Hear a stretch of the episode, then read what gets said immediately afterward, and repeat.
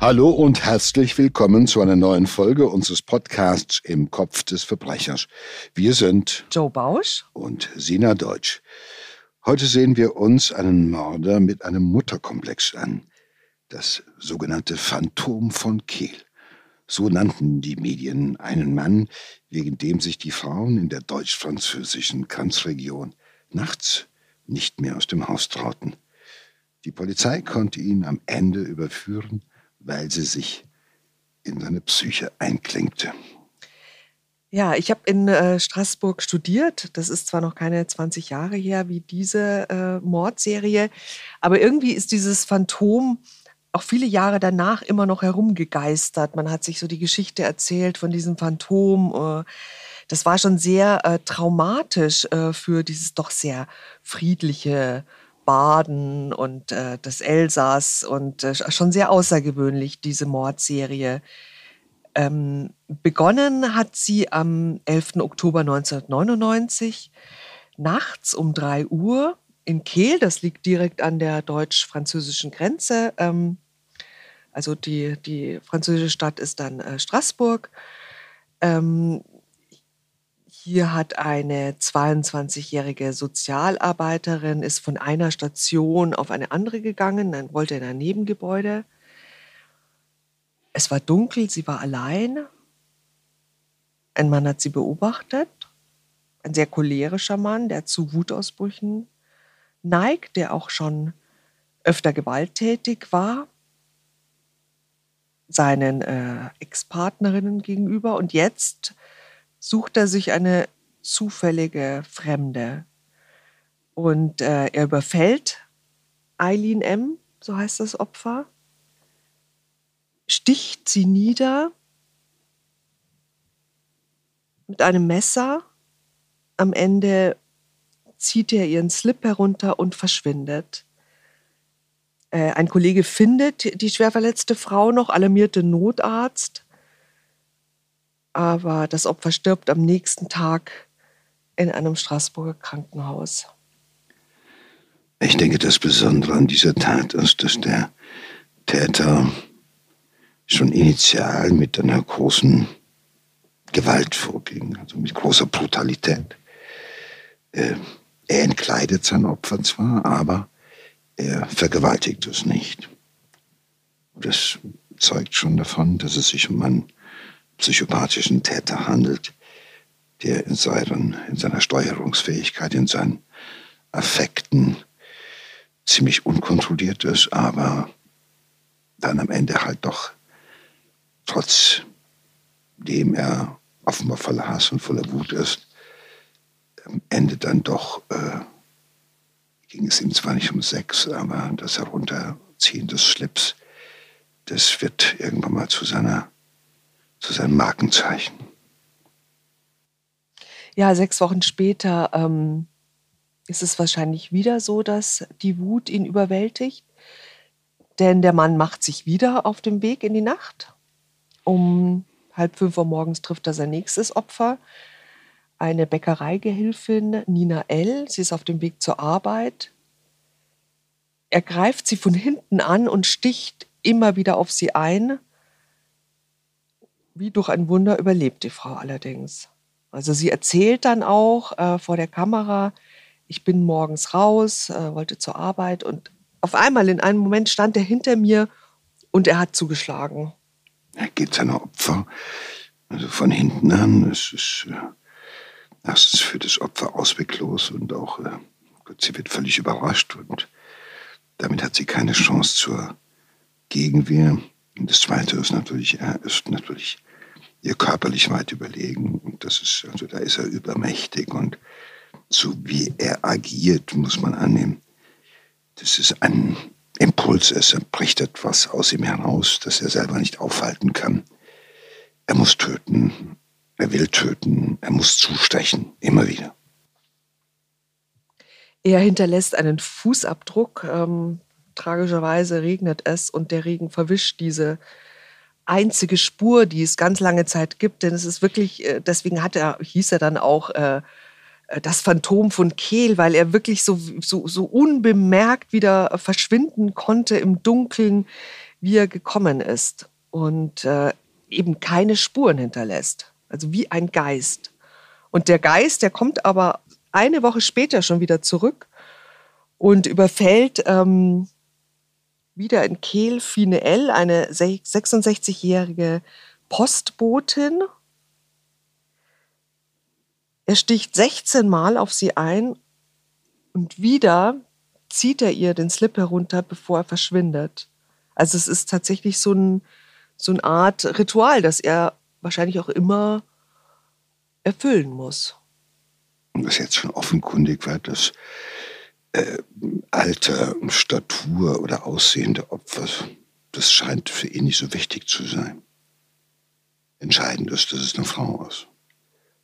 Und jedes Mal ist es offenbar auch ein Zufallsopfer. Er nimmt sich das, was kommt. Er lungert herum, er lauert irgendeinem Opfer auf und das, was als nächstes kommt, das greift er sich. Und dem Täter geht es nicht um Sexualität, also im eigentlichen Sinne jedenfalls, im übertragenen Sinne schon. Ich gehe mal davon aus, dieser Täter hat eigentlich kein, also er hat kein Problem mit Sex, er hat genug davon. Er braucht keinen Sex, aber er ist voller Hass. Und er will Frauen töten. Er will sie verletzen. Er will sie töten. Und er will sie demütigen und das Herunterziehen des Schlips und dieses nackt ausstellen des Geschlechtsteils. Ähm, das heißt ja, sie wehrlos ausstellen, sie äh, auch entwürdigen. Ähm, das ist auch eine Art der Dehumanisierung. Also das sagt im Endeffekt, er, mein Opfer, ich, ich hätte die Macht gehabt, sie zu vergewaltigen, aber das bist du nicht wert. Das brauche ich nicht. Ich will dich bestrafen. Ich will dich töten. Die ähm, inzwischen macht eine 40 Mann starke Sonderkommission Jagd auf ihn. Und es ist tatsächlich so, dass diese ganze Grenzregion äh, zwischen Straßburg und Kehl in, in Angst versetzt ist. Also es traut sich keine Frau mehr nachts vor die Tür und das über Monate hin. Die ist, äh, sind alle äh, haben furchtbare Angst, lassen sich begleiten, auch jetzt gerade Frauen, die jetzt nachts arbeiten, wie das die Opfer ja waren, ne? Bäckerei, Postbote, ähm, sagen sie, Zeitungsausträger, sagen sie, sie gehen nicht mehr alleine auf die Straße. Dieses Phantom ähm, macht viel zu sehr Angst. Ja, was besonders perfide ist äh, bei der ganzen Angelegenheit. Ähm, dieser Typ, dieser Mensch, der Täter, hat es, hat sich ja nicht nehmen lassen, äh, Kolleginnen seiner Ehefrau, also die in Bars im Grenzgebiet zwischen Kehl und Straßburg gearbeitet haben, äh, denen hat er angeboten, äh, also ich fahre euch nachts nach Hause, ich hole euch mit dem Auto ab und fahre euch nach Hause, damit ihr dem Phantom nicht ausgesetzt seid, also damit ihr keine Angst haben müsst. Äh, das muss man sich mal überlegen. Er weiß genau, wer das Phantom ist, dass er das Phantom ist. Und er bietet so ganz Nachbarschaft freundlich seine Hilfe an. Also für ihn muss diese Zeit gewesen sein, da kam äh, Weihnachten, Ostern und alle hohen Feiertage, die kamen sozusagen innerhalb von Minuten zusammen. Das war, das war ein geiles Gefühl für ihn. Er wusste genau, ich bin's. Und jetzt kann ich auch noch damit spielen. Ich glaube, in dieser Situation, in dieser Zeit, da hat er sich wahnsinnig überlegen und mächtig gefühlt, allmächtig. Die Polizei sieht sich ähm, Luftbilder an von den Tatorten und äh, schließt daraus, ähm, dass der Täter auf jeden Fall gute Ortskenntnisse haben muss, eventuell sogar in Kehl lebt. Sonst hätte er die, seine Opfer nicht mitten in diesen dicht besiedelten Wohngebieten äh, angegriffen. Das, ich, glaube, das, ich glaube, das ist eher so, dass es ihm völlig wurscht ist, äh, wenn es ihm in den Sinn kommt. Dann ist ihm das egal, wo es passiert. Und äh, er plant es auch nicht groß. Er ist ja wahnsinnig viel unterwegs. Wenn sie ihn nach draußen treibt, dann ist er wirklich im wahrsten Sinne des Wortes getrieben unterwegs. Und äh, er macht, er begeht seine Taten so völlig, by the way, sage ich jetzt mal. Ne? Ich habe immer das Messer dabei, trage das immer irgendwo mit mir. Und wenn dieser Impuls kommt, dann gebe ich dem nach. Das zeigt mir, dass er ja irgendwo ein unheimlich getriebener Mann ist, der auch in seiner Steuerungsfähigkeit eingeschränkt ist.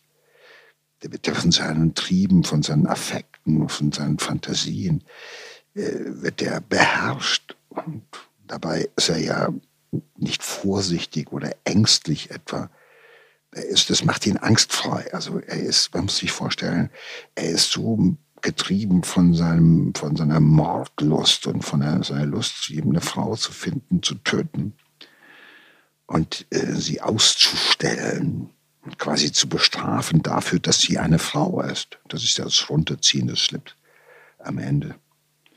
Und dass er auch angstfrei ist. Er hat keine Angst. Und der Aberwitz ist ja, weil die Opfer sind Zufallsopfer. Der Zeitpunkt der Tat ist immer quasi zufällig, wenn sie ihn übermannt. Und es passiert, auf der Tatort ist zufällig. Das macht ja die Polizeiarbeit so schwierig, weil es gibt erstmal gar kein Muster, das irgendwie verlässlich wäre. Das ist, ja, es ist im wahrsten Sinne des Wortes ein Phantom. Ja, die Polizeiarbeit ist da natürlich sehr schwierig. Ähm, natürlich ist der Druck der Öffentlichkeit auch äh, riesig. Ne? Und ähm, aber im Endeffekt ähm, kommt man dem Täter näher äh, durch die deutsch-französische Zusammenarbeit. Also man muss sich das so vorstellen: Kehl ist so eine kleine Stadt, äh, die liegt äh, am Rhein direkt und äh, über den Rhein führt die Brücke und dann ist man schon in äh, Frankreich eben und in, im Vorort von Straßburg. Und in Straßburg starb ja auch dieses erste Opfer, ähm, die Sozialarbeiterin, die starb da ja im Krankenhaus. Und deswegen äh, wird auch die französische Polizei jetzt an den Ermittlungen beteiligt und die berichtet den deutschen Kollegen, es gab auch auf der französischen Seite des Rheins zwei ähnliche Frauenmorde. Damals war das ja noch nicht so wie heute, dass das alles so äh, zentralisiert und europäische Zusammenarbeit so selbstverständlich ist und auch äh, die, die, die Dateien, da werden die Informationen nicht ausgetauscht wie heute. Und ähm, da war das dann wirklich eine Offenbarung. Ah, da sind zwei ähnliche äh, Morde geschehen. Ähm, ein Opfer, äh, Marielle äh, W., es weiß man, dass der Mörder sie im Wald vom Fahrrad gezerrt hat äh, und erstochen. Und da haben mehrere Zeugen zur Tatzeit einen Jogger beobachtet, der sich seltsam verhalten hat. Und der auf beiden Rheinseiten gesehen wurde und ebenfalls auch einmal gesehen wurde in einem Auto mit französischem Kennzeichen. Und jetzt kommt die Polizei dem Phantom nämlich nahe.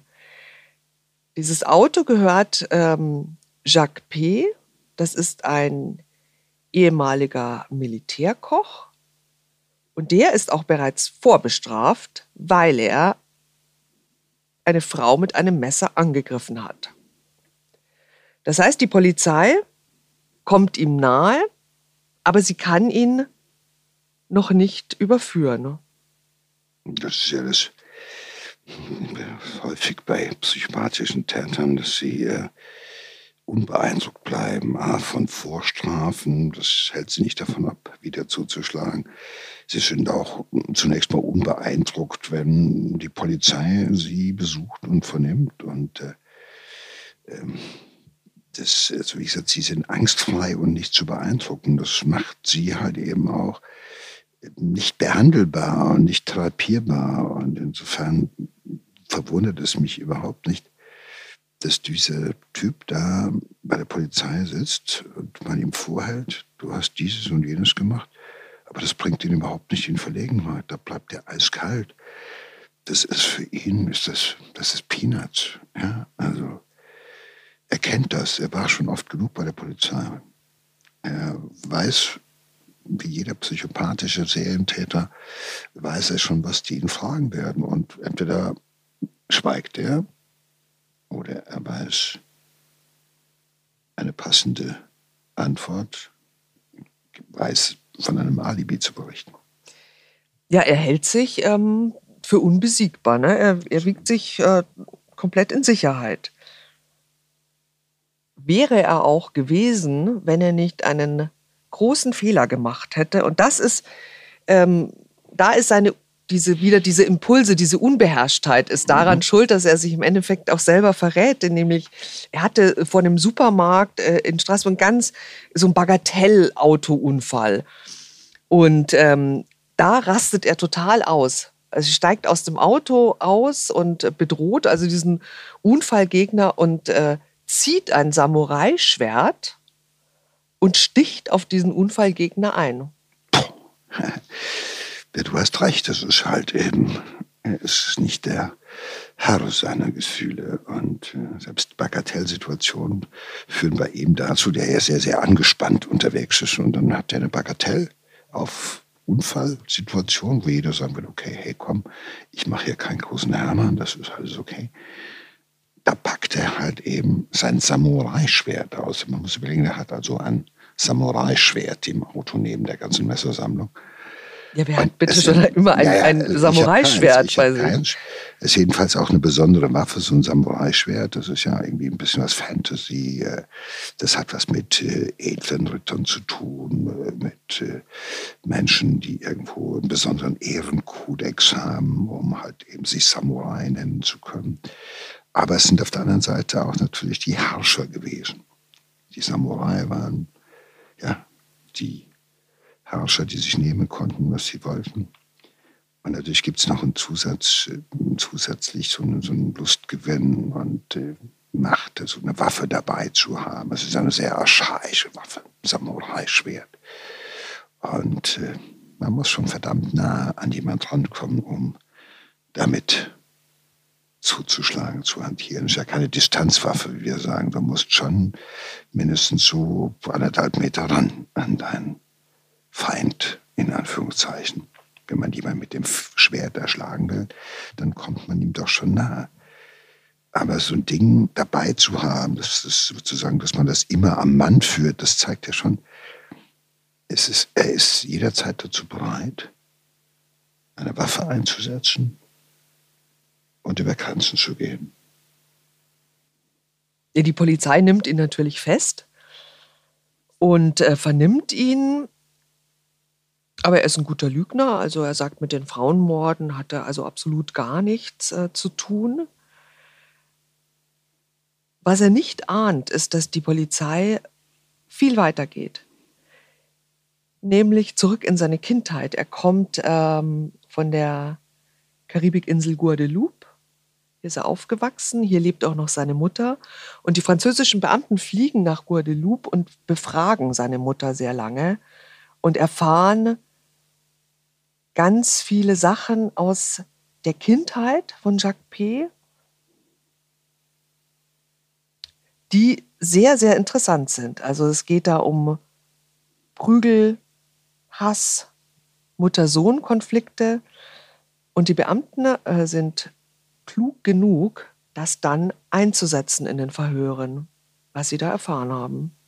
Sie haben zum einen aus dem, was Sie erfahren haben, geschlossen, dass es eine einerseits von ihm stark und übermächtig empfundene Mutter gibt und äh, dass dieses sehr gestörte Mutter-Sohn-Verhältnis äh, irgendwann mal bei ihm sozusagen pervertiert ist und umgeschlagen ist in Hass und in Zorn auf Frauen.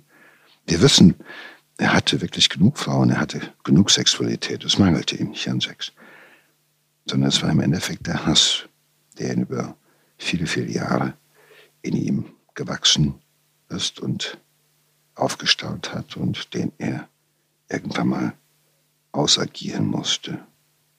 Der Hass auf die übermächtige Frau.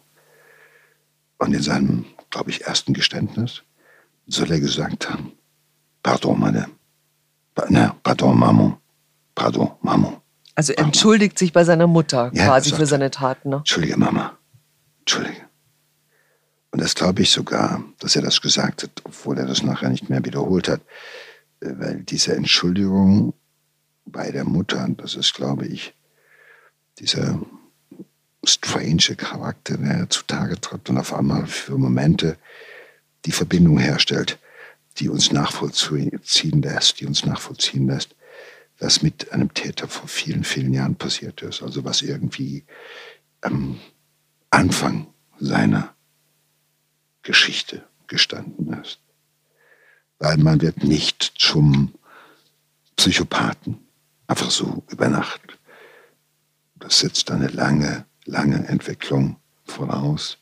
Und viele dieser Entwicklungen beginnen tatsächlich im Alter von fünf, sechs, sieben, acht Jahren. Viele dieser Täter sind schon als Jugendliche mit Gewalt auffällig geworden, als elf, zwölfjährige, wo sie noch nicht strafmündig waren, wo man immer noch dachte, okay. Aber es gibt einen großen Unterschied zwischen sozusagen normaler pubertärer Auffälligkeit und einer Auffälligkeit, die schon eigentlich alle psychopathischen Merkmale in sich trägt. Und es ist eine lange Entwicklung und irgendwann entwickelt sich das Ganze in eine nicht beherrschbare, explosible Situation hinein. Ja, und diese Aussagen der Mutter äh, lesen die Beamten ihm äh, natürlich vor und dann, äh, als er damit konfrontiert wird, bricht er zusammen und er gesteht äh, diese Taten. Und zwei Jahre äh, nach dem Morden wird er dann äh, angeklagt. Ähm, er wird in erster Instanz zu 30 Jahren Haft verurteilt, dann äh, wird das korrigiert auf äh, lebenslänglich äh, mit 20 Jahren Sicherungsverwahrung. Und äh, also nach französischem Recht ist es so, dass er ähm, 20 Jahre nach Beginn seiner Untersuchungshaft erstmals einen Antrag auf Haftentlassung stellen könnte. Und das wäre Anfang 2021. Ja, dann hoffen wir mal, liebe Sina, dass äh, die vielen Jahre in Haft ihn zu einem besseren Menschen gemacht haben.